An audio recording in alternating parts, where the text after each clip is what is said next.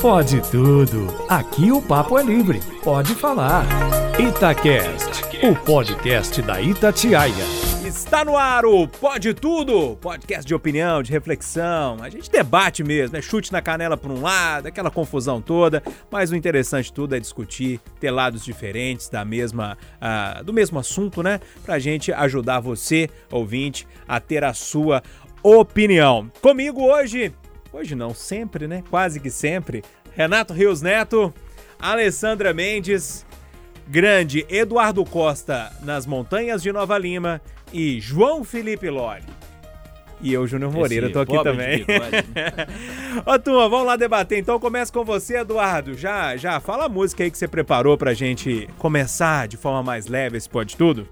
Onde está você com meu violão? Ah, gente. Essa é qual, é, é, é, Eduardo? Faça a menor ideia, eu lembrei dessa música, eu não tinha pensado em nenhuma melhor. Mas é, mas é essa. E eu precisava de falar. Eu vou falar do negócio hoje que tá sumido, que eu não sei onde é que tá. Aí eu falei assim, que música eu vou pedir? Tá valendo. Aí eu lembrei dessa música. Eu não vou. É, é, é, é de um desses sambistas aí. Não, a gente é, dá um jeito de encontrar ela. Pode deixar. O Renatinho é bom demais e todo mundo sabe disso e vai achar. Ah lá, ele já tá dando tinino ali, ó. Sinal de positivo que encontrou a música. Vamos ouvir um pedacinho dela então. Onde está você com meu violão. E aí, seu Renato Rios Neto, tudo bem? Tudo jóia. Você falou que tá animado hoje, camisa do Metallica é. e tal. E não camisa sente frio também o Renato, não. não. Vocês já viram, não, né? Aqui é quente pelando, aqui é raiz. Mas de vez em quando sinto, viu? Principalmente a carequinha, né? Descoberta. Né? Mas né? hoje eu vou trazer uma música aí que tem a ver com... Não vou dar muito spoiler não, que senão acaba... Mas assim, não é Sepultura, não é Metallica e não é Morrissey. Hum. Anitta? Olha! Quê? Não, peraí, peraí, peraí, peraí, peraí, peraí. peraí. Parem as máquinas. Breaking é, news! Breaking news. Anitta! Você vai pedir a Anitta? Estamos pedindo a Anitta. Qual que é a Prepara que agora é a hora do show das poderosas. que descem e rebolam, afrontam as fogosas Lançamento, né? Essa aí é lançamento Anitta. Apaguem! Apaguem! Só que tá ao vivo, não tem Essa aí é nova, inédita. A casa caiu, cruz credo, pena, pena que a nossa live terminou agora há pouco, mas tinha de ter live agora só pra ver o rostinho do Renato vermelhinho, cantando a de cantar Quero ver rebolando. e aí, Sololi, tudo bem, meu velho?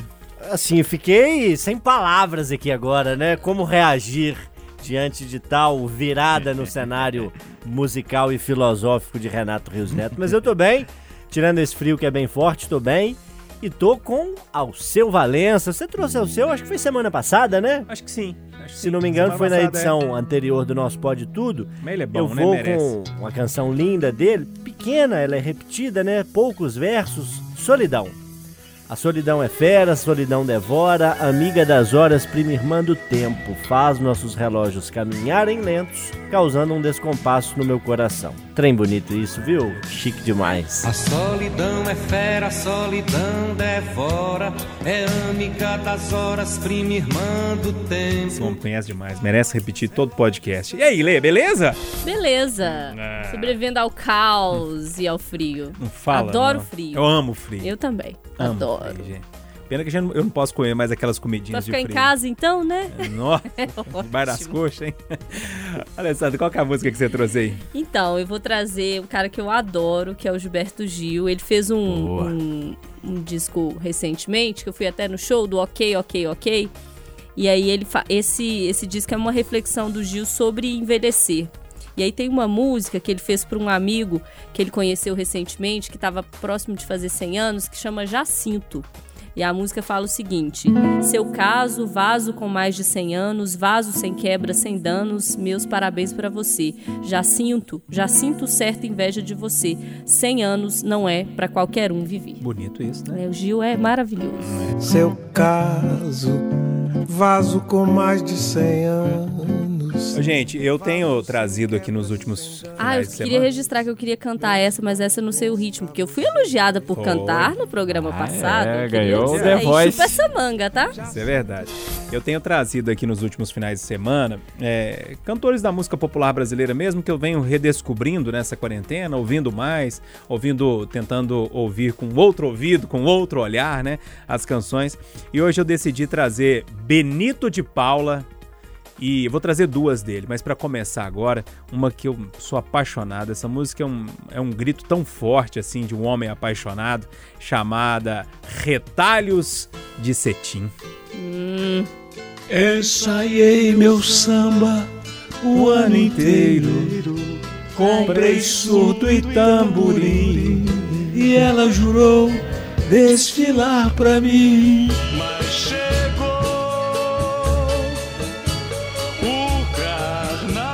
Pode tudo! O podcast que a gente discute, debate, assuntos leves, outros nem tanto. Mas o importante é, é debater os assuntos da nossa vida, né? Do cotidiano, né? O que está acontecendo, a refletir, trazer uma opinião diferente e, lógico, sempre com bom humor, de um, de um jeito mais descontraído. A gente tenta baixar a bola um pouquinho, mas tem hora que também não dá, não, né? Que tem umas caneladas aqui. Eduardo, eu acho que eu vou começar com você, viu? Conta seu tema aí pra turma. Por isso que eu inventei aquela música. Onde está você? Na verdade, eu tô preocupado é com o tal do pico da pandemia. Nossa senhora. Cadê? Esse é eu vou falar, viu? E fica, e fica, e fica. Não, porque nós estamos achatando o pico, por isso que ele está ficando para depois. Não, porque o pico vai ser em maio. Não, não vai ser. Era 6 de abril, mas virou 10 de maio, mas é 10 de junho, agora vai ser em julho. Mas...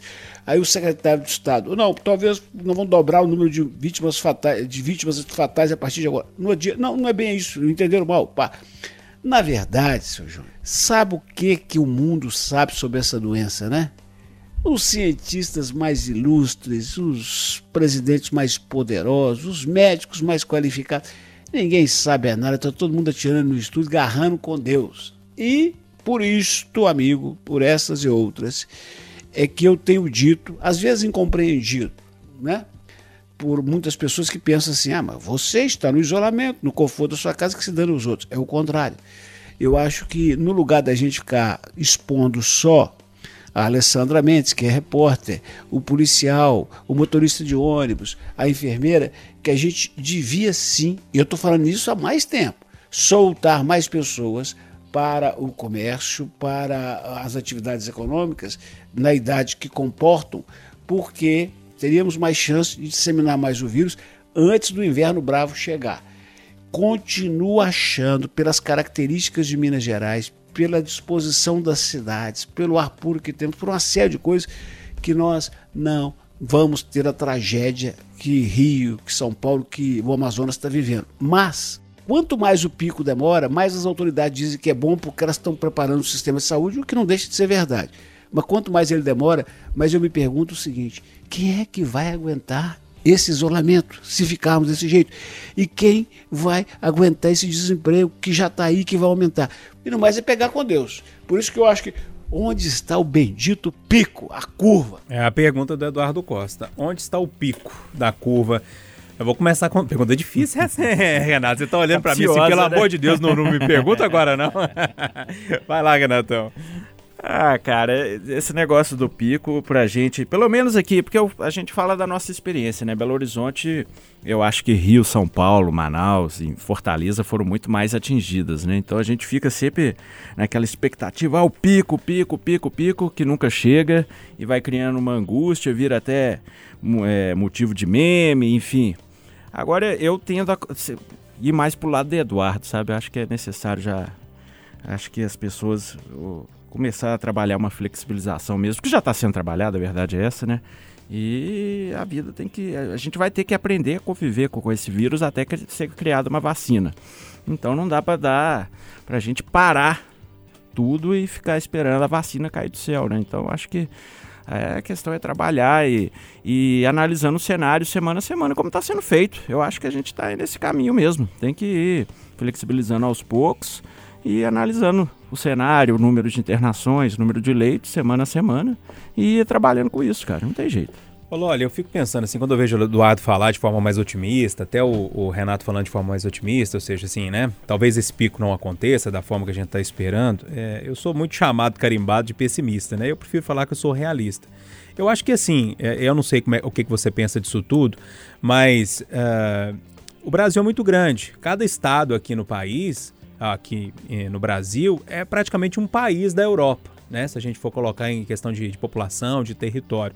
E na Europa foi assim, né? Uma hora pegou um país, outra hora pegou outro, depois pegou mais um, aí voltou um pouquinho, outro. Eu acho que a gente, infelizmente, é uma questão de tempo para ter mais contágio e mais pessoas internadas aqui em Minas Gerais. Mas o que, que você pensa dessa história? É, a gente tem é, várias realidades, né? Belo Horizonte com essa situação incerta. Betim tentou abrir, depois teve que fechar porque aumentou muito o número de casos. Então, assim, as ações precisam ser tomadas com muita responsabilidade, né? É, eu acho que a parte séria dessa conversa tem que levar em conta leitos, capacidade de atendimento, é, se os casos estão aumentando, a educação da população, dos cidadãos. Então, eu, eu ainda vejo com com, com certo ceticismo essa reabertura ampla, geral e restrita. Acho que a coisa tem que ser feita bem gradualmente, abre parte, analisa, abre mais ou não abre mais, volta a analisar, eu acho que é, que é por aí. Para responder o Eduardo, aí num tom menos sério, né, onde está o pico da pandemia, é, eu diria que ele está onde Judas perdeu as máscaras e não as botas, refazendo aí o nosso ditado popular. Ele está lá, Eduardo, junto com a despoluição da Lagoa da Pampulha, o fim do problema causado pelas fortes chuvas em Belo Horizonte, que acabam gerando enchentes, alagamentos. Está lá também junto da reforma política, que vai tirar o que a gente considera ser privilégio de várias classes políticas, sejam municipais, estaduais ou federais, é lá que está o pico da pandemia, escondidinho aí nesse, nesse setor e espero que não chegue ou espero que já tenha passado, mas porque é uma doença muito nova, a gente não conhece muito, então todo mundo acha que talvez o número maior de casos possa estar tá por chegar, né? Possa ser na semana que vem, no mês que vem. Eu espero que já tenha passado mas infelizmente os números mostram que os casos vêm mesmo é aumentando e eu temo que esse pico vai ser pior do que muitos imaginam e ainda está por vir. E para fechar com uma frase que o Eduardo gosta muito, para fechar de minha parte pelo menos, é, Ariano Suassuna, eu não quero é, a chatice dos pessimistas nem o exagero dos otimistas, eu prefiro ser um realista esperançoso. Boa.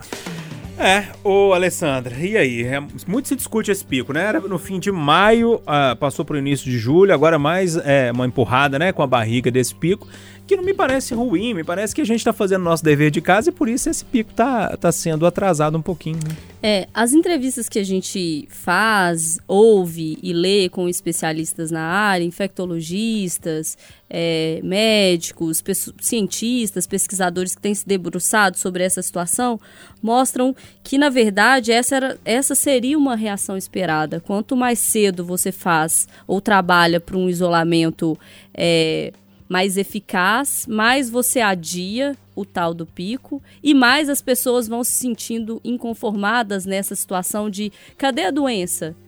Uai, não falaram que ela ia chegar, que ela ia arrasar, que ela ia fazer não sei o quê. Na verdade, esse é o resultado do isolamento, que é um paradoxo, né? Que isso não sou eu que estou dizendo, são especialistas que dizem que o paradoxo do isolamento é exatamente esse. Quanto mais eficaz ele for, mais ele será questionado porque mais as pessoas vão querer reagir a ele, o que é natural, porque a gente também está falando de pessoas que querem trabalhar, que precisam de trabalhar, pessoas que precisam manter as suas famílias, e aí, para mim, cruza muito a situação do auxílio emergencial não estar chegando, da ajuda não estar chegando, apesar do que a gente tem dito e mostrado, falando que as coisas estão melhorando. Datafolha mostrou essa semana que de cada três brasileiros, um não recebeu de cada três que pediram, um ainda não recebeu o auxílio. Isso também vai pressionando na ponta. Agora, o que me impressiona, Júnior, é, nesses números do Estado, são algumas coisas. Por exemplo, a falta de testes. E não é que a gente não tem o teste, é que a gente não está fazendo o teste. É uma política do governo do Estado não fazer o teste. Isso foi dito pelo governador, pelo secretário de saúde, não. Neste momento, nós não queremos fazer testes. O governador até disse essa semana que teste não salva vida. É uma política. Nós temos, uma matéria mostrou, 160 mil testes e fizemos 20 mil. Por que não, estão fazendo, não estamos fazendo teste? Não sei. Eu acho que mais testes mostrariam como estamos agora. A e realidade. Se, e se estamos tão bem, sim, temos que flexibilizar e abrir mesmo Porque já que estamos numa situação boa, mas ainda estamos trabalhando com dados que não mostram a nossa realidade, porque um, não testamos, dois, temos subnotificação. E aí quando a imprensa começou a mostrar a subnotificação, o governo disse: "Olha, não, realmente os casos vão começar a dobrar diariamente". Já no dia seguinte falou: "Não, agora os casos não vão começar mais". Não foi bem assim, fui um pouco mal compreendido. Então a gente que é jornalista e que tem acompanhado fica confuso. Você imagina o cidadão em casa que já está pressionado, quer e precisa trabalhar e não sabe o que está acontecendo, porque os sinais são trocados das autoridades. Agora, o que me chama a atenção com relação à flexibilização, que sim deve ser feita e sim com responsabilidade, com estudo, com os dados, é observar também o que está acontecendo no interior, porque BH não é oásis. O interior tem mostrado que a flexibilização aumentou muito o número de casos. A gente deu na, na Itatiaia no fim da semana que Patinga lotou. 100% dos leitos de UTIs ocupados. A gente mostrou um, um avanço de mais de 200% nos casos confirmados em Neves. Estão todos aqui do lado. O Loli citou agora, Betim abriu, teve que fechar. E eu acho que é uma prática que a gente vai ter que saber administrar e não tem nenhum problema. Abriu, deu certo, vamos avançar. Não deu certo, vamos rever. E eu acho que as pessoas têm que entender isso com mais clareza, e para entender isso com mais clareza, falta também mais clareza das autoridades, que uma hora fala é tal dia, é outro dia, é outro dia, aí depois fala tem teste, mas não vamos testar, e não tá bom, não tá ruim, vai dobrar, não vai dobrar, e aí fica difícil. E pra gente fica difícil, você imagina pra pessoa que não tá cobrindo, que não entende, que não tem toda essa aproximação com o assunto. É, eu tendo a concordar com a fala do Eduardo, Eduardo, para você arrematar aí se você quiser. É realmente ninguém, mas ninguém mesmo, ninguém sabe de nada. A única coisa clara para nós todos, para o mundo todo, é que enquanto não tiver vacina ou remédio, vai continuar. Então, a tendência é termos ondas. A frase é a que a Alessandra disse com outras palavras que o governador Zema disse um mês atrás. É monitorar, avançar quando possível, retornar quando necessário. É isso. É isso aí. Turma, então é o seguinte: primeiro tema discutido aí, e sem mais delongas, eu vou chamar o JF Loli, o nosso João Felipe Loli, para trazer o tema dele. Ô Loli, você vai falar dos jovens, né? Nesse momento? Sim. A pesquisa foi feita, Júnior e amigos que acompanham a gente nesse dominguinho gostoso, pela BBC de Londres. E ouviu 46 mil pessoas de 237 países. É uma pesquisa sobre aspectos da solidão de uma forma geral e, claro, acentuados durante a pandemia. E um dos dados é, interessantes que me chamou a atenção na conclusão dessa pesquisa é que homens jovens e pessoas que vivem em sociedades que são consideradas mais individualistas, como no próprio Reino Unido e nos Estados Unidos, têm uma tendência maior à solidão, por exemplo, do que uma mulher de meia idade que mora em uma sociedade mais coletiva, como a China e o próprio Brasil. Os pesquisadores também chegaram à conclusão de que homens têm vergonha de admitir que se sentem solitários, mas quando eles mudam a pesquisa, tirando a palavra solidão, mas mantendo ali a mesma ideia, a constatação que chegam é que os homens estão entre os mais solitários. E a pesquisa diz também que, embora muita gente associe a solidão com a fase mais velha, né, com a terceira idade, a visão que muita gente tem, que as pessoas envelhecem e vão ficando sozinhas, quem sente mais a solidão são os jovens que estão nesse momento de paquera, de namoro, de relacionamento social na escola ou nos grupos de estudo e que com a pandemia diminuindo isso, os jovens sentem mais a solidão de uma forma mais acentuada do que pessoas adultas e pessoas da terceira idade que de certa forma é, não é o que diz a pesquisa, mas é uma inferência minha, já se acostumam ou já têm essa realidade mais próxima. Para encerrar, os pesquisadores fazem um alerta de que a tecnologia precisa ser encarada mais como uma extensão e não substituição dos relacionamentos.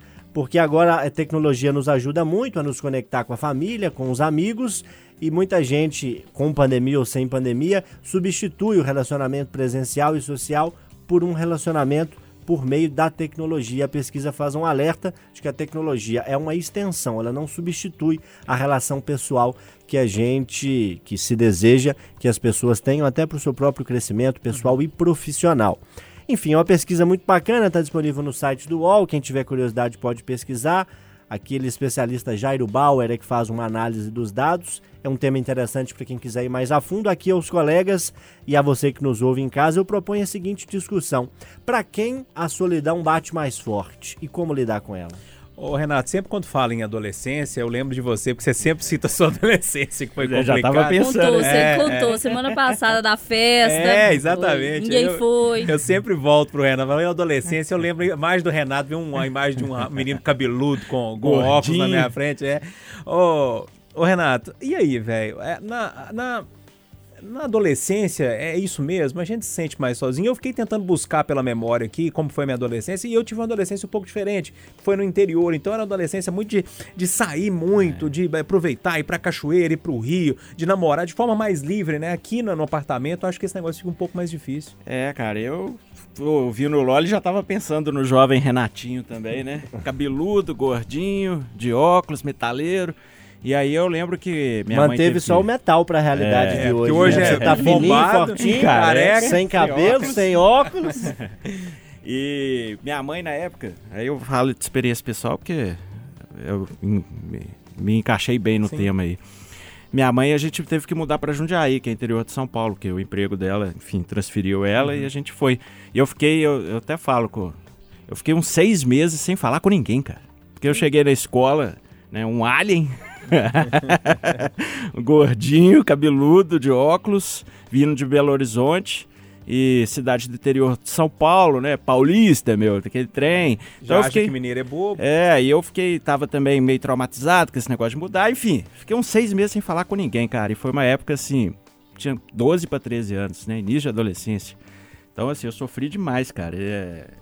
então assim, eu, eu realmente vejo que para alguns adolescentes a solidão é uma coisa terrível, cara, e na época não tinha internet, assim como tem hoje e tal, né, e foi uma época muito dolorosa, cara, que depois fui fazendo um amigo aqui, outro ali e tal, hoje eu sou o cara que conversa pelos cotovelos, né? E eu sempre fui assim, só que aí eu fiquei.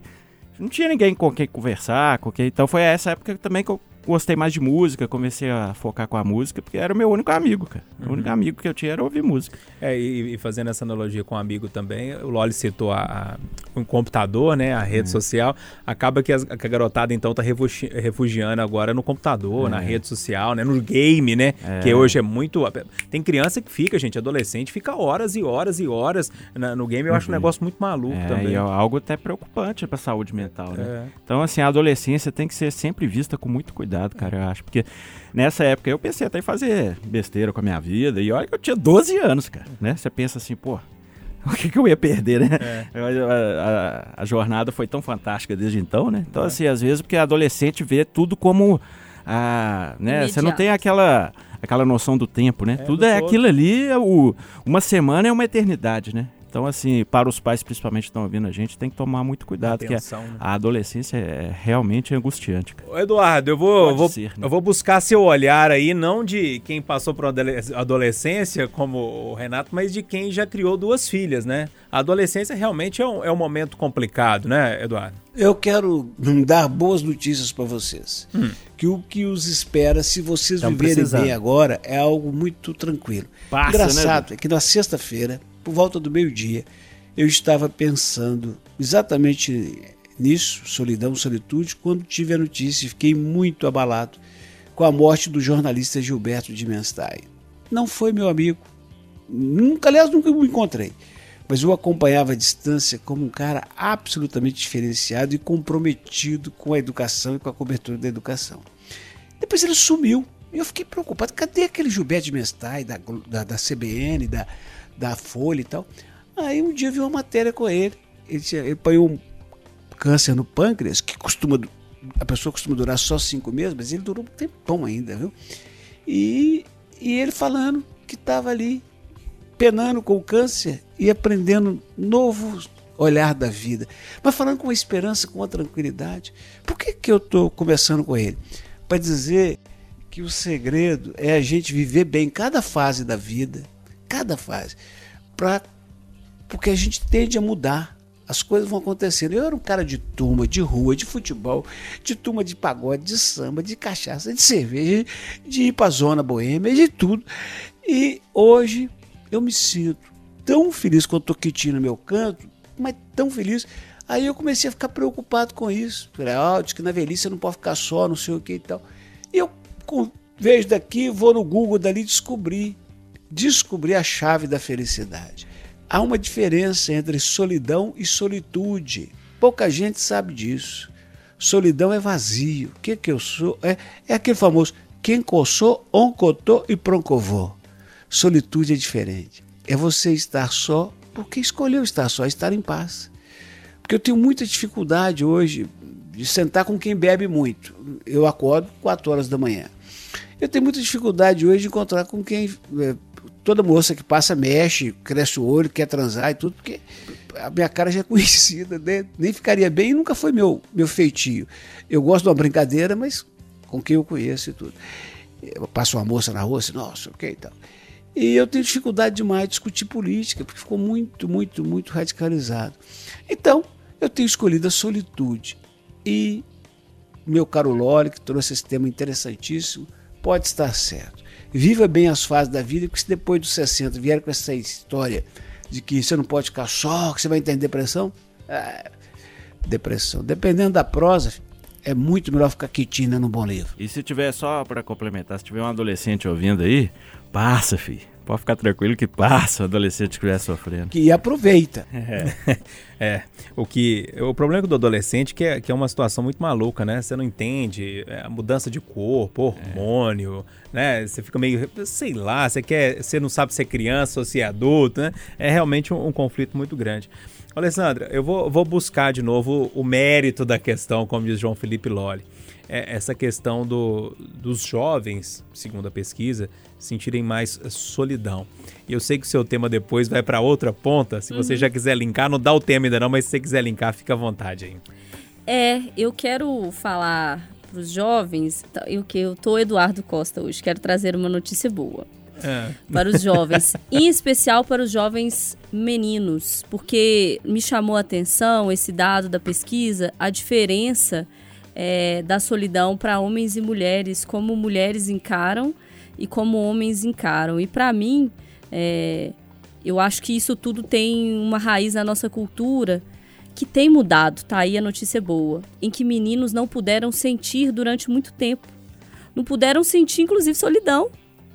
E isso é muito ruim, porque você vai vivendo nesse, nesse espectro que você tem que ser forte, você tem que ser garanhão, você tem que ser macho, você tem que namorar muito. Não pode chorar. Você não pode chorar, você não pode sofrer por uma menina que você gosta. Pô, tem muitas aí. Por que, que você vai sofrer por uma? Você não pode se declarar, você não pode ser o cara sentimental, porque homem não é sentimental, homem é frio, homem é pegador. Sabe isso? E isso pesa, gente.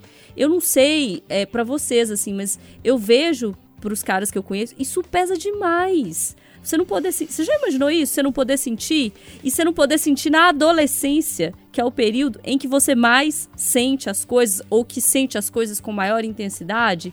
E às vezes, é, os meninos não são permitidos a falar sobre isso, porque eles aprenderam durante a vida, enfim, nessa fase, que não, que não pode. Porque quem sofre, quem sente, quem chora, quem não sei o que, quem não sei o que é menina. Porque sentimental é mulher, homem não é sentimental, homem é racional. E é um negócio tão absurdo e que cria problemas pro resto da vida de meninos e de meninas. Porque aí as meninas viram fracas, sentimentais, românticas, escandalosas, e aí vamos subir nos termos, e os meninos viram essas é, essas pedras que não podem sentir, que não podem falar, que não podem sofrer, que não podem. Sabe isso? Isso é triste, porque não é assim. Todo mundo é humano, todo mundo sente. E aí é que tá a notícia boa. Eu vejo novas gerações sendo criadas de forma diferente. De forma que sim, menino sente, que sim, menina é racional, que sim, menino sente solidão, chora, sofre e tal. E que bacana, porque aí a gente vai formar seres humanos mais equilibrados e que, que, que não existe essa diferença. e que não deve existir, porque ela pesa muito na adolescência, como o Renato disse, mas pesa muito lá na frente também, na velhice. É engraçado, né? Eu, você falando isso tudo, eu lembrando, né, que eu aprendi a chorar perto das pessoas e falar que eu choro sem problema nenhum. É, um dia com uma amiga da faculdade, eu estava com um problema é, na faculdade, enfim, é, na época da faculdade, né? E, e, essa colega me pegou chorando dentro de sala de aula na hora do intervalo. Todo mundo saiu, eu fiquei e, e acabei é, chorando. E ela chegou perto de mim, sentou do meu lado e falou assim. E eu fiquei com vergonha na hora, né? Virei a cara, aquela história toda. E ela chegou perto de mim e falou assim: Olha, eu já tinha 26, 27 anos. Ela falou assim: é, Não tenha vergonha de chorar perto de ninguém, não, porque uma vez eu ouvi uma frase que é a seguinte: a gente mede a capacidade do coração desse homem pela capacidade que ele tem de chorar. E a partir do eu achei aquilo forte naquele momento, que eu acho que eu precisava ouvir aquilo, né? E aí eu cheguei à conclusão que, poxa, é legal chorar. Né? É importante que o homem que o homem tenha essa liberdade de chorar. Não é fraqueza chorar, né? Você só está mostrando que é uma pessoa que tem a capacidade de sentir. É. Só isso. Então, uh, eu não sei se tem algum adolescente ouvindo a gente agora, está passando um momento difícil, quem seja, chore. Se né? liberte, liberte. Gente, tira esse peso. Lava, lava a alma. que é um peso. E outro dia eu ouvindo uma entrevista, não vou lembrar o nome da, da profissional, mas era uma psiquiatra, ela falando que inclusive a lágrima, ela tem função analgésica, fisiologicamente falando, não é só emocional. Então o corpo da gente sabe muito bem como que, que, que faz as coisas. E dá então, uma chorada, lava a alma. Ah, né? meu Deus do céu. Senhora. Momento de revelações, hein, Renato Rios Neto? É, hoje foi aqui um consultório. Canal, Abriu as portas do Freud. Gente, pô. É, tem gente aqui que confessou que chora até com o filme da Disney. Deve Chora. ser bom sinal. Eu também, o Renato também chora? Eu choro até com a Lagoa Azul na sessão e, da rapaz, tarde. Outro dia eu vi divertidamente. e o Rei Leão, então? Três dias chorando depois. O Loli tem uma diria, né? capacidade, né? né? Impressionante, um Loli. Bigode, né? É, o bigode é. o bigode tem uma certa força, né? Ô, Alessandra, traz seu tema aí sem mais delongas, que o tempo tá ficando curto. Vamos lá. Pois é, essa semana eu li algumas matérias que me chamaram a atenção sobre esse termo que, sinceridade, me arrepia é, me arrepia e me traz uma repulsa sobre, sobre isso que chama-se velhofobia. A pandemia trouxe esse problema que antropólogos, sociólogos, mas principalmente antropólogos têm tratado, é, porque a gente tem assistido aí, horrorizado. Eu, eu posso dizer que estou horrorizada com alguns discursos, assim. Eu queria falar a palavra mais bonita, tipo sórdido e tal, mas para mim é escroto mesmo. Uhum. De de dizer que tem, não tem problema, porque o mais velho ia morrer mesmo. Porque, ah, já tava com comorbidade, né, gente? Se tiver que escolher alguém para morrer, que, que seja o mais velho. E aí, né, nessa história, a gente não consegue perceber o quão a gente está atingindo essa população que está dentro da nossa casa, né? Que são nossos pais, nossos avós, nossos tios, nossos vizinhos. Somos nós amanhã. E aí a gente fica discutindo vida e morte das pessoas com as pessoas vivas, acompanhando essa discussão. É um negócio tão absurdo que virou assim, ah, não tem problema. Na discussão da, da flexibilização, por exemplo, eu ouvi é, alguns economistas discutindo e um deles falava, não, não tem problema, porque aí é, a gente faz o isolamento vertical, os mais velhos ficam em casa e tal, e aí se pegar também, né, já estava mais velho é um negócio que eu fico pensando, gente, a gente está falando de ser humano, sabe? Essas pessoas estão ouvindo isso. E aí me preocupou essa semana quando eu vi a institucionalização desse, desse discurso via governo.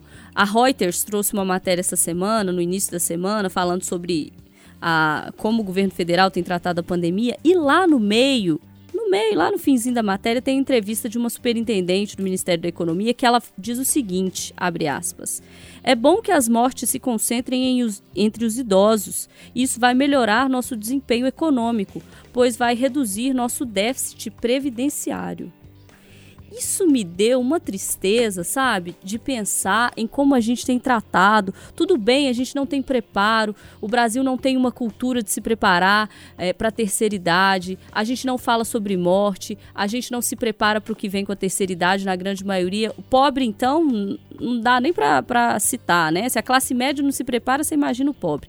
E aí eu quero lançar uma pergunta aqui para vocês, meus colegas, e também para quem está em casa.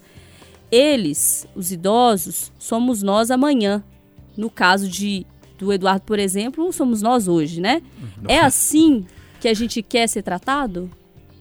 É dessa forma que a gente quer ser tratado? Porque às vezes quando a gente fala idoso, a gente pensa, ah, uma pessoa, sei lá, de 80 anos. Não, pela, pela classificação do IBGE é acima de 60, né? Inclusive, grupo de risco é Minha acima, de, é acima de orelha. 60. E aí? É assim que a gente quer ser tratado? É. Ô Eduardo, é, como é que você vê essa situação do- dos idosos? Já que a Alessandra já te colocou né, nesse, é, nessa gavetinha aí. como é que você vê a situação? Eu sei que o assunto é sério, mas eu não podia deixar de fazer brincadeira, não. Mas realmente ah, nós não temos tratados, tratado muito bem os nossos velhinhos, não, né, Eduardo? Mas nunca tratamos né, as duas extremidades da vida. Nunca demos atenção devida para a criança, né? quer brincar, quer tudo. A gente... Ainda mais depois que inventamos o tal do, do tablet. Toma aqui. E a criança é esquecida. E os idosos muito menos. Quem quer ouvir prosa de idoso? Ainda mais que a gente fica numa repetição danada. Eu mesmo já contei para a Alessandra Mendes umas 10 piadas ruins, a mesma 10 vezes, vezes eu não aguenta mais. Agora, te falar uma coisa. É, o que eu desejo, do fundo da alma, para todo mundo que está vivendo, primeiro é, che- é chegar à, à vida de idoso, né? Nem todo mundo chega. E aí chegando, chegar com dignidade, sabe? Eu acho que velho é. Velho é Sarney, sabe? É, velho é aqueles caras que não tem princípio, não, não se comporta como tal. Agora, a vida de um idoso é muito legal. Eu imagino que agora, quem já foi citado, então vou pensar nele. Alguns de vocês pensam que o Ariano Suassuna, quando morreu, foi embora infeliz? Com aquela cara, com aquela, com aquela prosa dele? Outra pessoa que um dia falou assim: morrer dá uma dó, né? E minha mulher me contou isso e eu fiquei impressionado. A Hebe Camargo aproveitou bem a vida. E tem tanta gente. O segredo é esse, não tem muito mistério. É aproveitar. E tem que ter em mente que enquanto formos humanos, haverá sempre a possibilidade de pronunciamentos como esses citados pela Alessandra. E a minha experiência de repórter vai além, dizendo que tem uma rede de televisão, eu não estou aqui para ficar criticando, fica falando que tem 74% dos leitos ocupados, os leitos de CTI. Eu tenho dito, 94% dos leitos de CTI de Belo Horizonte ocupados, os leitos públicos. E 50% é da Covid, os outros 24% de outras doenças. E eu lembro, quando você considera os privados, que podem ser usados na emergência, dá menos de 25%. Sabe por que, que eu dou essa ênfase, Júlio? 40 anos que eu estou cobrindo o dia a dia, 43, nunca, nunca ouvi falar que na rede pública de Belo Horizonte tinha só 74% de leite ocupado no UTI. Pô, tinha sempre mais de 90%. Por que, que eu lembrei disso? Para dizer, viu, minha cara Alessandra, que o tempo todo, a minha vida inteira cobrindo, eu sempre escutei isso de médicos. E muitas vezes, muitas vezes não, na esmagadora maioria das vezes, não é uma maldade do médico. Não é uma maldade do médico. Ele simplesmente não tem opção. Ele tem um CTI e dois pacientes. E ele escolhe o de 15 e deixa o de 80. E eu vou dizer a você: primeiro, eu acho que aos olhos de Deus ele será perdoado por essa escolha técnica. E se ela existe, eu não fico tão apavorado quando ou- ouço falar a respeito, não. Dá um arrepio, mas é a vida como ela é, meus caros. Do, do médico eu também não me apavora, me apavora do economista. Eu- os médicos eu compreendo, É, porque da- aí da- a escolha é da- técnica, o problema é o economista. E uma mulher que, né, que falou, uma mulher que é do governo federal. Esse né? é o problema. Quando o economista faz conta que morrer vai, vai ser melhor para a economia, aí é que é difícil. Gente, nosso tempo tá explodindo, mas explodindo mesmo. Essa é o poder de síntese seu, João, por favor. Eu me lembro nesse discurso do professor Carlos de Biologia, grande professor que eu tive ainda no ensino médio em Ponte Nova, que numa aula sobre Charles Darwin, sabendo que um dos colegas tinha uma irmã com deficiência, disse que é absolutamente equivocado entender a teoria da evolução, a teoria darwinista, como uma teoria que deveria eliminar os mais fracos e os menos é, é, protegidos, e muito pelo contrário. Ela é uma teoria que deveria nos ajudar a preparar uma vida adequada para cada fase da vida humana. Acho que esse recado precisa ser colocado, ao lado de problemas como esse que a Alessandra traz, de naturalizar que a vida da pessoa com terceira idade pode ser perdida sem prejuízos, ao lado dessa ideia, pertinho dela, está a ideia de que pessoas pobres não deveriam ter tantos filhos, por exemplo. Discursos que a gente já viu em alguns momentos. Inclusive, existe um projeto engavetado na Câmara de Vereadores de Belo Horizonte que tem a ideia de esterilizar mulheres de camadas sociais mais baixas. Projeto que está engavetado, cujo autor é um vereador médico ginecologista e que ele sabe que a discussão é muito grande, muito polêmica sobre isso. O projeto já está engavetado há muito tempo. E aí, isso, Renato? É, para arrematar, né? Uma vida não é um número, né? Acho que isso aí já explica bastante, né? Acho que a gente não tem que, não pode perder aquela referência do, do ser humano, né? Porque você, né, o, o economista ali pensando para de maneira pragmática em números, nossa, vai aliviar a previdência. Mas estamos falando de pessoas que tiveram uma existência, têm uma família e a existência, toda a vida é digna, né? E merecem um fim natural e digno, né? É, se tudo der certo, a gente vai ser idoso um dia, né? Acho que as pessoas é, vão parar então. para pensar nisso. Mas se tem, tem que dar muito certo, né? Para arrematar no pique, Renatão, o seu tempo, o seu tempo é bom, só precisava de mais tempo para ele, fala. É que no meio dessa pandemia de corona, é o tema da Anitta, né? É. um assunto tomou a internet. A treta Léo Dias versus Anitta. Léo Dias, que é nosso colega de profissão, só que é o jornalismo de fofoca, né? E o jornalismo de fofoca é um capítulo à parte no mundo do jornalismo, né? É. A Anitta era a fonte, do Léo Dias, passava pra ele altos babados. É que trem. Babados, eu adorei o babados. a gente tem fontes também, só que ele jogou a M no ventilador, né?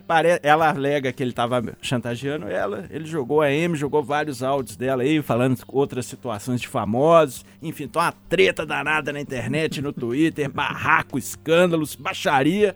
E eu quero saber o que, que, vocês acham do jornalismo de fofoca e se tem alguém certo nessa história, se está todo mundo errado. Eduardo, é interessante o Renato trazer esse tema, porque isso, gente, isso movimenta milhões de reais de, né? cliques. de cliques, de uma confusão. E na hora que fala que é fofoca, todo mundo. O pessoal todo fala que para, não, né? mas todo mundo para para dar uma olhadinha, né, Eduardo? É verdade. Sobre o episódio em si, eu posso falar pouco, porque eu vi, eu vi que teve a Cumuvuca, mas não entrei dentro, não sei de nada. É. Agora, eu considero a moça uma pessoa abençoada por Deus pela capacidade que tem de produzir, de dançar e tudo, enfim, uma boa artista, merece tudo que tem, mas a, a cabecinha é fraca, né? Ninguém, ninguém é completo. e esse cara, esse fofoqueiro também, eu conheço de longe, todo dia esse cara está envolvido numa M. Mas o fato de eles estarem batendo boca, boca e milhões estarem acompanhando mostra o quanto nós humanos somos um projeto de Deus que não deu muito certo. É por aí. só o PS rapidinho, né? Que no meio dessas confusões, alguém falou que todo mundo sabe que esse meio de rádio é uma puta. Eu, não tô, eu não sei disso não, hein? Estão me tirando fora das festinhas aí, né? Ô, Loli, por falta de, de, de, um imitador melhor aqui, se fosse o Léo Dias, ia falar assim, ô Nilton, ô Nilton. Aqueles dentes, ou Alan Passos. Sempre bem acelerado, né? Se faz falta, meu caro. Espero que você divida comigo aqui a bancada no momento futuro, né? O Alan é muito querido e bom de imitação, por Sim, isso eu lembrei é, dele. Exatamente. É, o jornalismo de entretenimento, como é formalmente chamado, né? O termo fofoca é um pouquinho pejorativo, mas traduz a ideia. É um segmento do jornalismo como todos os outros, né? O que é preciso que o ouvinte entenda. O Renato, o Eduardo, a Alessandra, o Júnior e eu, assim como o Léo Dias, temos fontes, temos pessoas que nos passam informações, seja na alta cúpula da polícia, seja no governo do estado, seja na prefeitura municipal, cada um, seja no esporte, como os nossos colegas aqui da redação ao lado, cada um no seu segmento tem as suas fontes. E o Léo Dias tinha a Anitta como fonte. Até aí, tudo bem. A Anitta passava para ele uma informação: olha, fulana tá traindo o marido com o cara da novela das nove.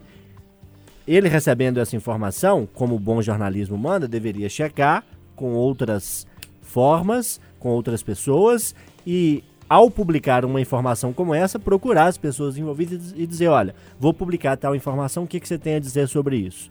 Isso é um beabá básico do jornalismo. O que o Léo Dias fez foi quebrar o sigilo da fonte.